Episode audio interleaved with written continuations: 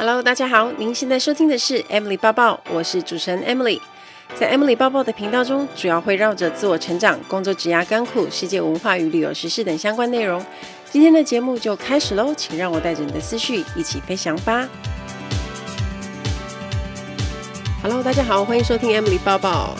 我好久好像没有跟大家更新我的戏剧课。我进阶戏剧课其实一直都有在上，呃，一个礼拜上一堂。我的戏剧课来到了最后三堂了，我只剩三个礼拜。其实上戏剧课之后，你会发现真的演戏的节奏 蛮难的。有时候我们都会在电视机前面，或者是在追剧的时候去批评人家的演技，或者是你会看看到觉得他好像没有演多好。其实表示观众真的看得出来，那演戏真的是一个很很深的学问。等到我自己学了之后，我才发现真的没有那么简单。尤其是舞台剧，因为舞台剧跟电视剧稍微比较不一样。那因为我们在进阶课里面，我们要演陈又芳老师的经典舞台剧，叫《开错门中门》，里面他演的那个主要的角色。那其中有一大段呢，就因为他的节奏要很漂亮、很精准，就非常难。那因为我们老师他就是很会掌握节奏的演员。我们的学生每一个人都要上台轮流演出部分的剧本，因为老师给我们剧本，那大概就是两三页这样子。然后老师看我们每个人的表现再去修戏。那其实台词背好只是基本，因为如果你没背好，就顾不了其他的东西。所以每一次老师都会跟我们说：“哦，你要来之前一定要先把台词背好，你背好之后，你才有心情去顾其他的东西，比如说。”表情的变化啊，声音的起伏，节奏快慢怎么交错，有时候有出其不意的动作，这些都是舞台剧里面丰富的元素。如果你曾经在现场看过舞台剧的话，你一定可以知道演员的能量跟功力其实都是很深厚、非常强的。那因为它跟电视剧不一样的是，舞台剧的演员他有很多的动作跟表情都要放很大。不像我们看电视，他可能透过镜头，只要一点点的表情就可以呈现情绪。可是因为观众啊，在舞台剧都是现场直接看着演员演出，所以他们都要放非常的大，才能够让观众体会到，其实演员当下他要展现的是什么情绪。我们在课堂里都有一些很丑、很夸张的表情，因为如果不够夸张，或者是做得不够到位啊，老师就会跟我们说。那其实那是生活中不会做出的样子，所以我觉得非常好玩。老师说，一个演员你就不能怕丑。那难的是，其实我们要模仿老师在戏里的节奏。那那一天就是上个礼拜上课，我是最后一个上场，我压力真的很大，因为。真的很难，所以老师在每一组上台之后，就会花很多细节在那边休息呀。可是最后上场有一个好处，就是你可以看前面的人怎么演，老师怎么修，自己赶快调整模仿。所以呃，大概两个半小时的课，我大概是快要九点，我们是七点。开始上到九点半，我大概快要九点半我才上场，所以你看我看了多久的戏，我赶快调整模仿，呃，这样就比较容易抓到老师想要的感觉。而且演戏其实就是从模仿开始，先做好做到位，才能够慢慢演出自己的样子。还记得那一天，我跟那个就是大家有看《全明星攻略》还有《全明星运动会》的话，那个尚华以前是主播，我跟他一组，我根本没有彩排过，没想到我们演出非常有默契。演完之后，老师还说我们很搭，演得不错，就非常令人开心。还说我们俩很会发明台词，因为因为有一句台词是。也许他杀了我们三个，然后我就把它讲成自己加字，我就讲成也许他把我们三个都杀死了，就是这样。但是听起来是不是毫无违和感？就是很像啊。学戏剧让我非常放松开心，也让我的肢体活络许多。当时我还在比《谁与争锋》的时候，我就觉得学戏剧可以帮助我蛮多的，你会更认识自己，然后也会发现自己有演戏的潜能。老师就叫我赶快去试镜啊，然后不要去试什么年轻少女。我说我知道啦，我自己都几岁了，我有自知之明。我比较适合去试那种有气势的主管啊、熟女那种角色。那当然希望学了戏剧之后有更多的演出机会，我觉得也会帮助我在演讲或者是一些台上的简报啊各方面的的一些表现都会变得比较自然。而且我最近也接受了来自新加坡的女装品牌 Love Bonito 的人物专访。那因为他们的服装在东南亚各大城市都有实体店面，那这次他们希望透过我的人生故事，可以让全球喜欢 Love Bonito 的 Hashtag LB Community 社群，他们可以受到一些我的鼓舞跟激励。那采访内容是英文的，因为给全全世界人看嘛。那我我们也我这一次也穿了他家的衣服，拍摄美美的照片。那到时候呢，采访出来，我会在 Instagram 跟粉丝团一起跟大家分享。感觉对我来说又是一个小突破。我觉得今年有很多的尝试跟进步。回想起来，我现在因为现在十一月了嘛。我是去年十一月离开空服员的，所以离职已经满了一年。我觉得生活真的变得更不一样，也做了很多以前不能做的事情，我觉得很充实。好，前面提到我正在做的事情啊，就是也是忙到爆炸，所以有的时候会很需要充电跟放松。那以往我最喜欢的充电方式就是出国走走啊，哪怕是去个几天，你就会觉得带着行李搭上飞机出国到了目的地，你就觉得哇，好棒哦！整个人的心情很像就是被高空的大气洗涤过一番，很舒爽。然后蓝天啊，太阳，连吸一口空气都感觉好像是不一样。不晓得大家有没有这种感觉？国外的蓝天真的是很蓝，随便拍随便美，根本就不太需要什么滤镜。可是当然，这一两年我们就没有办法这样做。那加上我最近要准备 TED 演说，我觉得压力有一点点爆棚。我有一阵子一直在拉肚子，我在写稿看资料的时候啊，就会觉得有点胃痛。这个时候呢，我们是不是需要转换心情？所以我会有时候会有一段时间找方法去转移注意力啊，像是去找好吃的美食啊，就是像这种，绝对是排在我人生的前三名。有些美食的味道就可以重现在国外当时的记忆，心情就会大好。像我最近脸书的回顾就跳出意大利的照片哦，意大利啊，好久没有去了，我非常想念 Firenze。佛罗伦斯的烤牛排跟牛肚包，哦天哪，真的很好吃！不知道大家有没有吃过牛肚包？它就是有名的是在那个市场里面。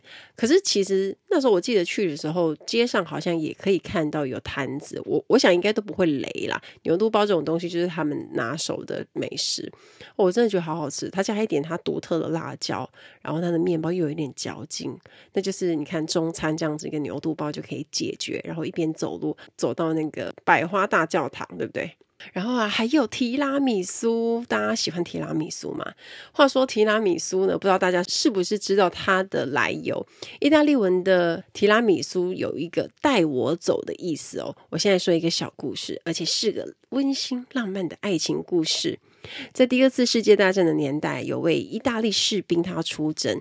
那他的爱妻呢，为了给他准备干粮，就把家中仅存的饼干啊、乳制品啊、蛋黄啊、糖等等，做成一个充满爱意的甜点。他就把它称为提拉米苏，因为在他内心深处一直对着丈夫呐喊：“带我一起走吧。”虽然她不想要她的老公肾脏。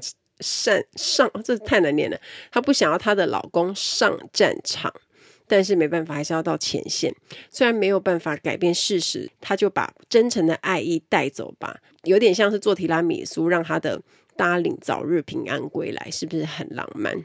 果然，这位士兵在战场上吃到香浓美味的提拉米苏的时候，就想起家中的爱妻。虽然。人是分隔两地，可是心是在一起的。当战争一结束，他就回到他的爱妻的身旁，因为这个士兵带走的不只是美味，还有甜蜜和幸福啊！但是还有另外一个传说，就没有那么浪漫的，还有一点好笑。提拉米苏的原意是 pick me up，让我嗨的意思，所以吃了之后会让人心情开朗。在文艺复兴的时代，威尼斯的女人制作这种点心，专门让他们的男人在夜晚享用，为的就是能够让夜里两人温存的时候，蛋糕里的咖啡因能够起作用，让男人更冲劲十足。这是传说了，我也不确定。所以为什么提拉米苏底下的饼干要做 Lady Finger 了？这样好像更有逻辑一点了，对不对？虽然呢，两个故事呢是不是真的，我也不清楚。但是这种民间传说又有点浪漫啊，又好笑的，都会让人家有一点印象。后来我去查了一下资料，提拉米苏的历史有好几个来源，一个可以追溯到十七世纪的一种叫做 Zumba del Duca，或是叫做 Zumba Inglese 的意大利西方北方的甜品。但真正提拉米苏则是一直要到二十世纪的六零年代才在意大利威尼斯的西北方一带开始出现。然后当地人他是采用 mascarpone cheese 当做主要的材料，再来以手指饼干取代传统甜点的海绵蛋糕，那加入咖啡、可可粉等其他的元素，那种吃起来甜与苦，就很像天使与魔鬼和谐又冲突的结合。还有另外一个说法是，提拉米苏在一九六零年代的时候起源于意大利的 Veneto。离现在其实没有很久，一九六年。那在当地的方言中呢，提拉米苏是提神、补充能量的意思。所以，我们从提拉米苏的成分来看，好像也有一点点这样的感觉哦。因为里面有高脂肪的 mascarpone cheese 和糖，还有 espresso 咖啡跟可可这两种材料都有咖啡因，所以可以提振精神。不过，在十月三十一日的时候，意大利被尊称为提拉米苏之父的餐厅老板坎贝尔以九十三岁的高龄在家中过世了。也因为这样，有很多的媒体开始报道这件事。许多人也是因为这样才知道，原来提拉米苏的真实身世，并不是中世纪意大利的催情甜点啊，也不是二战时妻子做给从军丈夫的临别点心，而是直至一九六零年代才被发明的传统甜点。而在提拉米苏之父的背景呢，又其实隐藏了一个默默无名、真正的提拉米苏之母哦。根据 BBC 的报道，提拉米苏的起源呢，是有一天坎贝尔工作的这家餐厅里面有一个厨师想要尝试制作冰淇淋，但是他搞错材料了，他把把 mascarpone cheese 加入了鸡蛋跟砂糖当中，结果它就散发了浓郁的香气。坎贝尔就把这件事告诉他老婆 Elba 这个发现，那两人就想到说，诶，如果在里头加入浸泡在咖啡里的手指饼干，所以最后才改良成今日的提拉米苏。所以没想到这么一个代表性的甜点，它居然有这么多故事的版本，我觉得也是蛮厉害的。讲到提拉米苏，我一定要跟大家推荐我在意大利罗马最喜欢去吃的店。你们如果有去过许愿池 Fontana di Trevi 硬要讲，我觉得意大利文念起来真的是很度假、很飘。那在许愿池旁边有一家餐厅叫 Il Chianti，我在想，应该说不定我听众有些人有去过这家餐厅呢。你可以在外面的招牌看到它有最高级黑公鸡的产区标志，那里面有一整个橱柜都是红白酒，看起来超级舒服的。那这家餐厅我去过了好几次，我觉得它的用餐环境跟氛围也都很棒。除了菜单上面的菜啊，你知道去吃这种店，你一定要看黑板，因为黑板都有一些当天的特别菜色。不要说意大利了啦，现在在台湾有一些餐厅，它也都会有黑板呐、那像我说的 Il Chianti 啊，我之前就有在它的黑板点过手工 gnocchi 马铃薯团子，我觉得很好吃。事实上，在意大利有很多的意大利面都好好吃哦，不管是各种的面条、面团、面粉，或者是 lasagna，都好好吃，因为这些是他们骄傲。哦，对了，我觉得 gnocchi 好吃，lasagna 也很好吃。可是，像如果我吃意大利面，是我在意大利很喜欢点那个海鲜意大利面，我觉得那个真的很绝，你会把会想把盘子整个吃掉，就真的很好吃。简单的调味就非常美味，尤其是他们意大利面的口感都可以吃到 Q 弹那种嚼劲，你就算是吃那个。Risotto 炖饭，你也能够吃到米心，而且越嚼越香，越爽脆。有时候你去一些餐厅吃那种意大利面，它可能就煮过头，会烂烂的啊。这种我就觉得我就是不喜欢，那个口感就差很多。那 Eccanti 呢？他们家除了意大利面好吃呢，前菜我都喜欢点那种有很多选择啦。你可以点它的生牛肉来吃，我也有吃过，我觉得也很推荐。可是你要敢吃生牛肉，你才点。如果你不敢，你可能我就推荐你吃这种简单的 g a b r e s e 卡布里沙拉。我觉得简单就是美味哦，真的很好吃。那个 cheese 想到我现在都流口水，就这样厚厚一团。然后你看它旁边的沙拉，在国外沙拉都一定会有芝麻叶。我知道有一些人他可能很讨厌芝麻叶，但我个人是不会。我觉得那个芝麻叶吃起来有点苦苦，可是还会有一个特别的香气。所以前菜部分大家可以试试生牛肉或者是卡布里沙拉。那另外我觉得它的牛排跟牛肉也很不错。意大利本身像我刚刚说的佛罗伦斯牛排就很好吃嘛，就带骨的。那当然你在意大利其他的地方也都可以吃到很不错的肉。我每次要去吃之前哦，我都是一个专业的游客，因为我会先研究意大利文的牛排有分哪几种。那然后我就看到菜单，我再去做对照。当然喽，如果你去一些当然很知名的餐厅，他们都有英文菜单。但我个人觉得哦，以我常常旅行，原文菜单如果你搞得懂，不容易出错。所以我个人的习惯就是一定会找，比如说牛排在意大利文叫 bistecca，牛肉是 manzo。可是哈、牛排是有分部位的，对不对？比如说牛小排啊、肋眼啊、菲力啊，所以我都会去找那个对应的字啊。就是当然，英文可能还是会会有帮助啊，但是我觉得比较保险，就是你还是要知道原文是怎么写的，而且人家会推荐什么样的东西好吃，所以一定要先做功课。那在吃饱正餐后呢，不管再怎么饱，在意大利就一定要点甜点。我以前在还没有 得到胃食道逆流以前呢，在意大利吃饭，我就一定会吃甜点，因为他们的手工甜点真的超好吃的。我也很推荐 Il Chianti 里面的提拉米苏，很 OK，很 OK，一个人克掉一份真的没有问题。在意大利是没有办法减肥的啦。然后吃完甜点，饭后可以来一杯咖啡，就可以回饭店睡觉了。因为升糖指数很高，你吃了一堆淀粉，不困才要鬼啊！可是你知道，这就是意大利去玩必备的美食行程。有机会我要翻翻以前我在 Ecanti 拍的食物照片，超级想念的。而且这家餐厅很好找哦，因为它走不到一分钟就是许愿池，你可以在许愿池拍完之后，然后再去这个美丽优雅的地方吃饭。那记得一定要细嚼慢咽。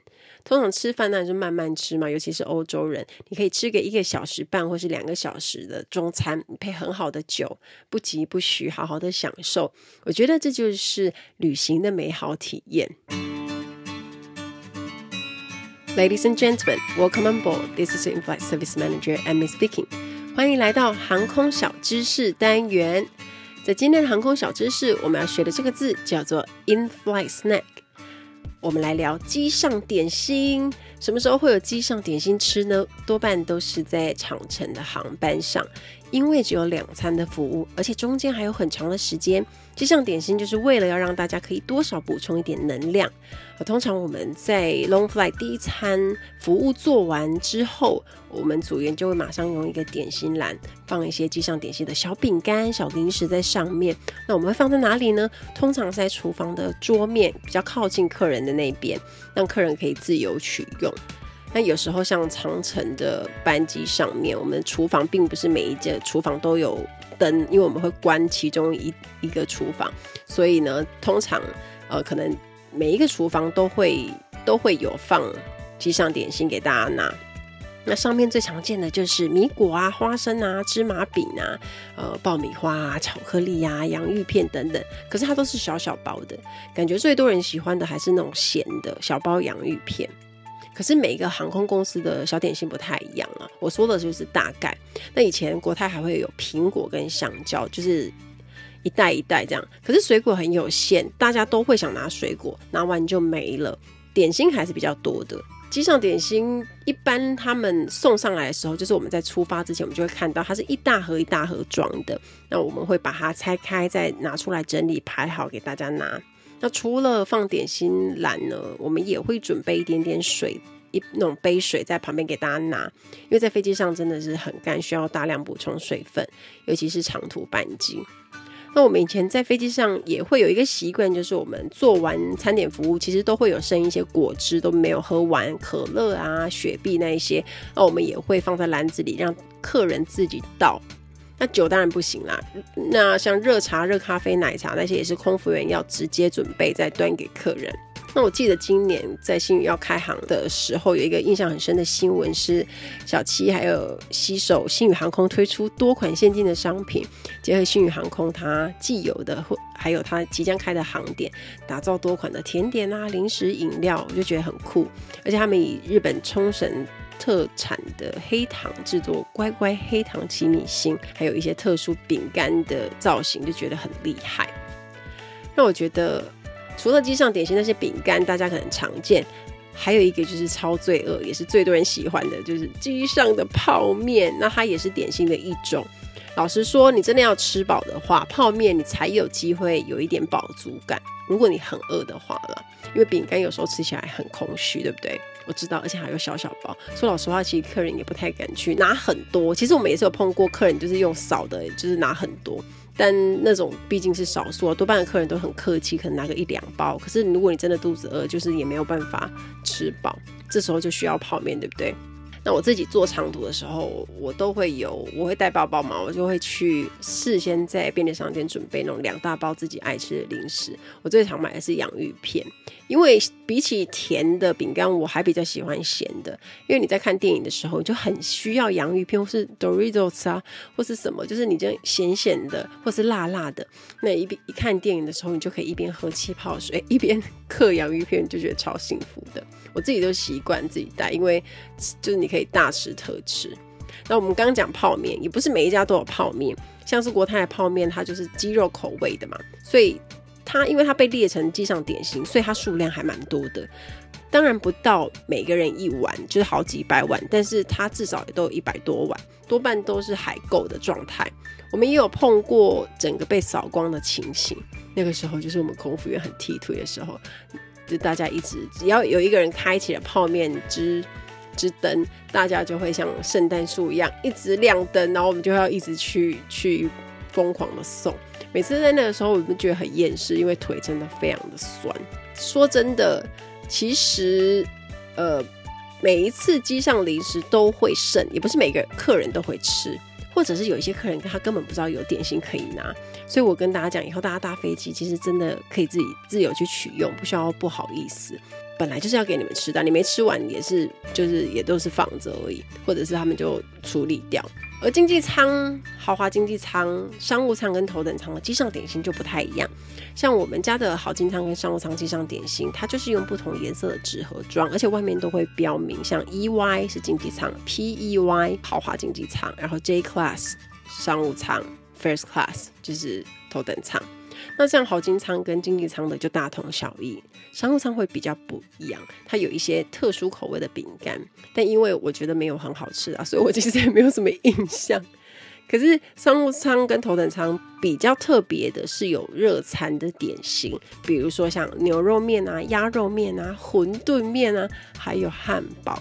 那时候我们后来我要离之前的有一阵子都是有汉堡的，因为它是推出新的服务嘛。那汉堡就是其中一个机上点心，就是变成有一个中式的一个西式的。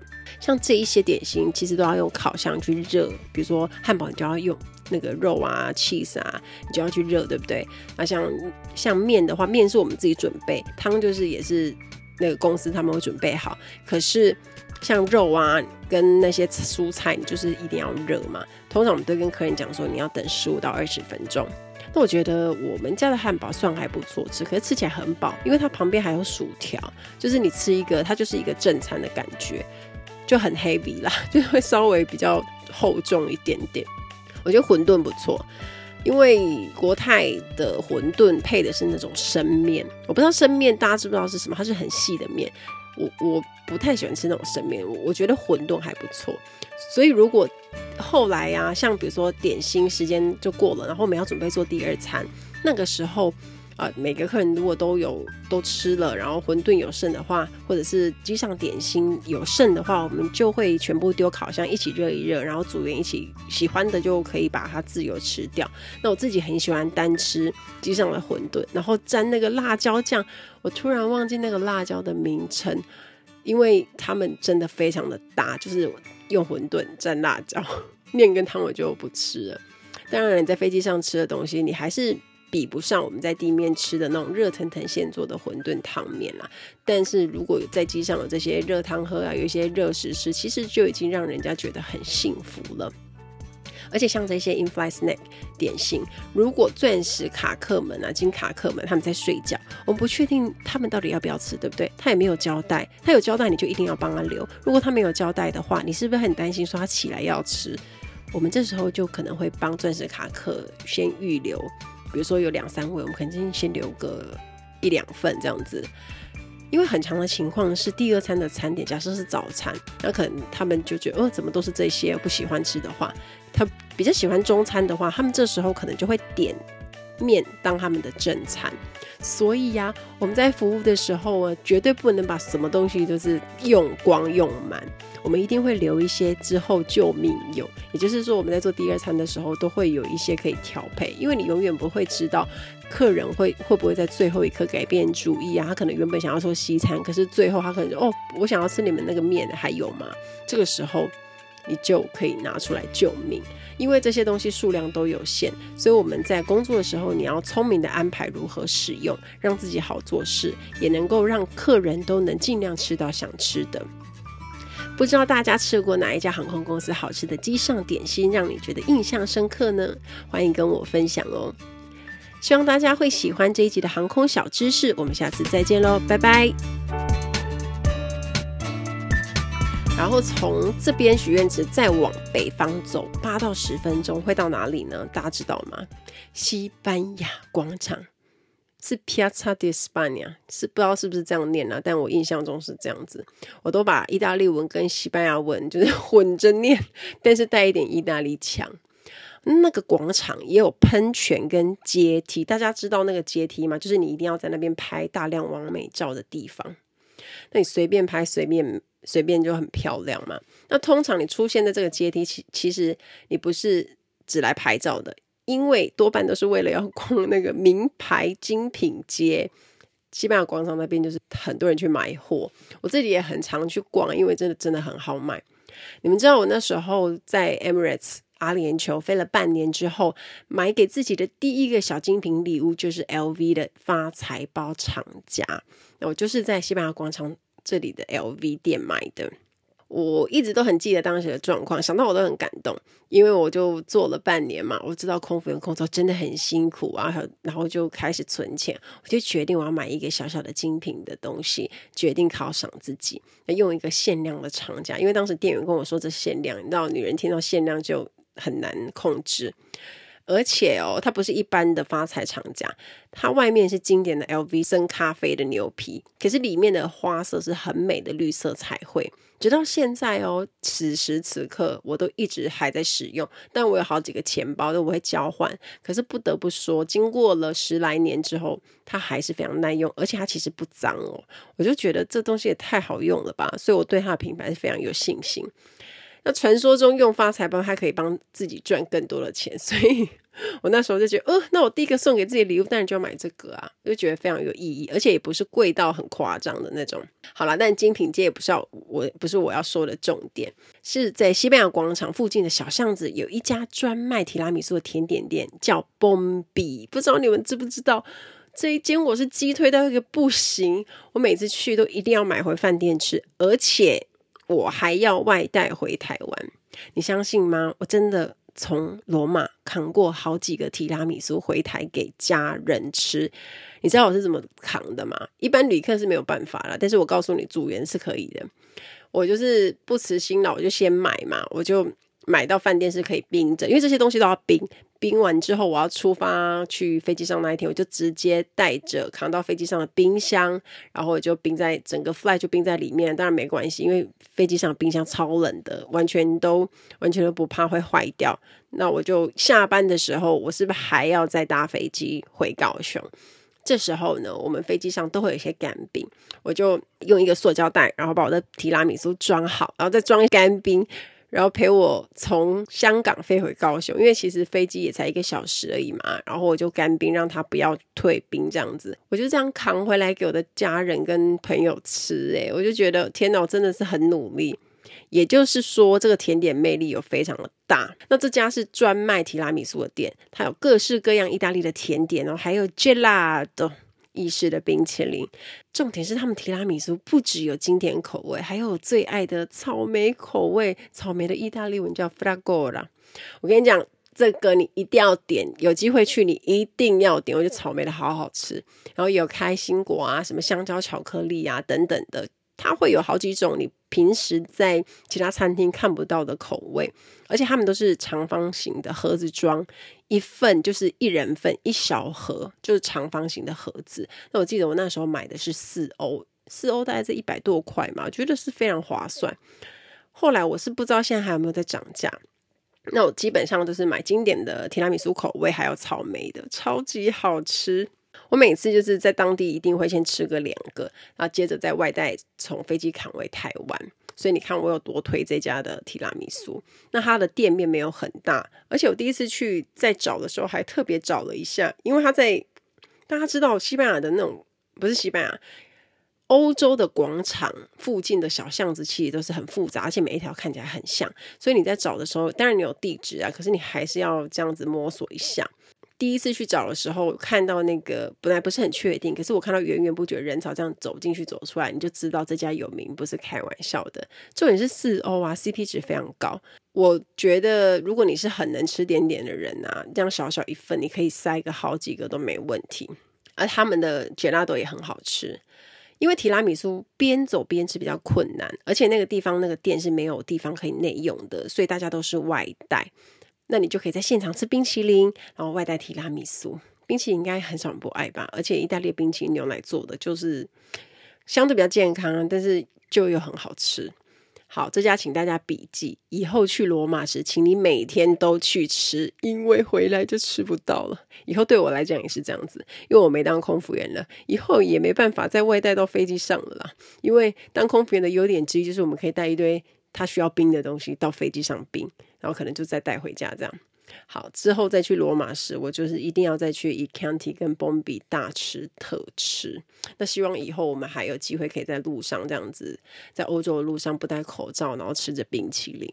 当然现在没有办法去嘛，可是提拉米苏的做法跟材料都很简单，所以呢，这是我是自己试着做做看。材料只要鸡蛋啊、mascarpone cheese、糖、可可粉、手指饼干。浓缩咖啡就可以轻松做出来的，而且你还不用烤箱，家里没有烤箱又不用担心。如果啊你喜欢酒香味的话，你还可以加一点马萨拉酒，可是马萨拉酒比较不好买。家里如果有 Baileys 的奶酒或是兰姆酒，你就可以用。那我这次做的是四人份，刚好一盒马斯卡彭五百克，配上四颗蛋，还有一百克的糖。首先呢，要先拿两个大碗，把蛋白跟蛋黄分开，那分别倒到各自的碗。然后呢，五十克的糖加到蛋黄里面，搅拌均匀之后，就可以把马斯卡彭 cheese 一起加进去了。记得这边有一个小 pebble，就是你要把马斯卡彭 cheese 先拿出来退冰，不然太硬的话，你会很难搅散。搅散之后，我们就可以先放在旁边。那另外把剩下五十克的糖呢，倒进去装蛋白的碗。然后你就可以开始 练倍力了，因为你要打到蛋白湿性发泡。就是如果你把碗放在头上倒过来，蛋白不会滴下来就可以了。那你其实你用手打发是会很酸呐，其实你可以用那种机器，你看着蛋白慢慢打起来，白白蓬蓬的，觉得非常的疗愈，看起来很像雪花。接下来我们就可以把打发的蛋白加到蛋黄 cheese 酱里头，搅拌的速度要慢一点，不要让它塌掉不蓬松。你可以搅拌均匀，但是不要太均匀的感觉，这样有没有很难体会？就像意大利人说的什么 “quando basta” 的差不多就可以的意思。然后呢，就开始要摆盘喽，拿一个烤盘或者是碗，或者是像一般家里都有那种保鲜盒可以用，我们就开始装盘。先拿手指饼干快速的沾过 espresso，就是我事先先浓缩好的 espresso，就是浓缩咖啡。我用的是 Nespresso 的机器，然后用我的胶囊弄了大概六颗六颗的咖啡的量，然后我就用手指饼干。哦，对了，你要弄之前，你记得要把那个浓缩的咖啡先冰起来，让它凉哦，你不可以用热的哦。就我先把冰箱，我先放咖啡在冰箱之后，让它冷却之后才拿出来。那我们先用手指饼干快速的沾过 Espresso。然后放在烤盘上，这样排排站，就是这样拿一支沾一下，排一支，就是这样把每一个手指饼干都去沾一下咖啡，然后排在旁边并排一下。接着呢，排一排之后，你就把酱稍微平均铺在那个手指饼干上面，然后呃，你的量就是大概你喜欢嘛，就是 差不多就可以了。撒上一层薄薄的可可粉，再来。我们就来排第二层，一样也是拿手指饼干快速的沾过 espresso，然后再把手指饼干这样并排排好第二层。那在最上面，你就可以撒上比较厚的可可粉，冰个冰箱待两个小时。哦，对，你排好第二层之后，你还是要把酱铺上去才能够撒可可粉。接着这样就完成了，大概冰两个小时就可以吃了啦，是不是很简单？可是如果你想要让它凉一点，那你就可以冰更久。如果你在做甜点的时候，背景如果放点意大利音乐，当然蛮棒的。你可以放那个前一阵子很红《纸钞屋》里面的 Bella Ciao，应该蛮搭配的，或者 O Sole Mia 那种歌，你知道，一边做甜点一边听音乐。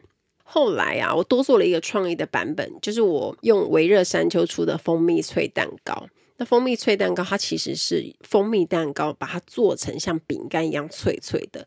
因为为什么要这样做呢？它也是切成一条一条的，所以我就想说，诶，它做起来很方便呢。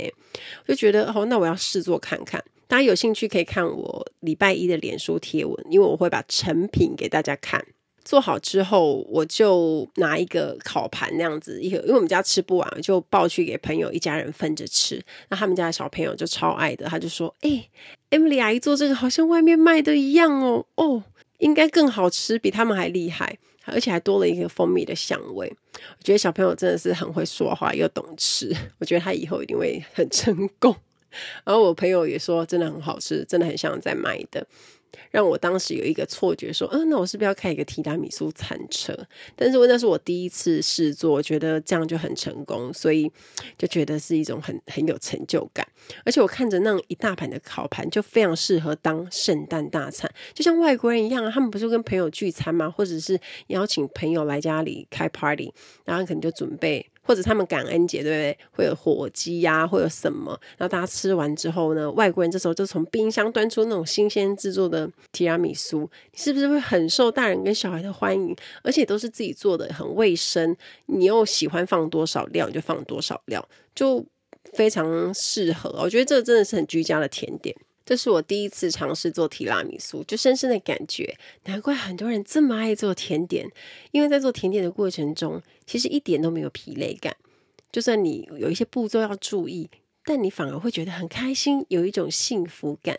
而且很多心理学家都说，烘焙是一种具有疗愈能力且带有正能量的活动。另外也发现，烘焙有利人们发挥他们的创意。创意的表现和一个人整体的健康有强烈的关系，而无论是画画、做音乐或是烘焙，都是一种抒发自己压力跟情绪的出口。所以，当你全神贯注在烘焙，仔细去量那些材料的比例啊，搓揉面团啊，或者是像我们在做提拉米苏，你在那边搅拌酱啊，那种面糊等等，你都会自然而然的感到宁静而且放松。你会有一种觉得周围的节奏开始变慢了。好像就是你在动而已，然后你身边的事情都是慢慢的慢下来，很期待成品出炉，然后你看到吃的人那种满足感，就觉得很有成就感。当你为了他人而烘焙的时候，烘焙就成为一种你和对方沟通的方式，就像是西方文化中啊，当对方的亲近之人过世，有一些他们的朋友都会带着吃的去拜访跟安慰对方。对那一些不知道该怎么表达自己情绪的人来说，做一些甜点送人呢，同时就表达了他们的爱、感谢或者是同情。有时候不需要言语，用食物就能够传达出你没有说出口的话。为他人送上自制的甜点或者是面包，不只对收下的人那个人来说，对制作的人呢，也是一种很大的心灵抚慰。而且做甜点这件事一点都不难，当然好不好吃而已啦。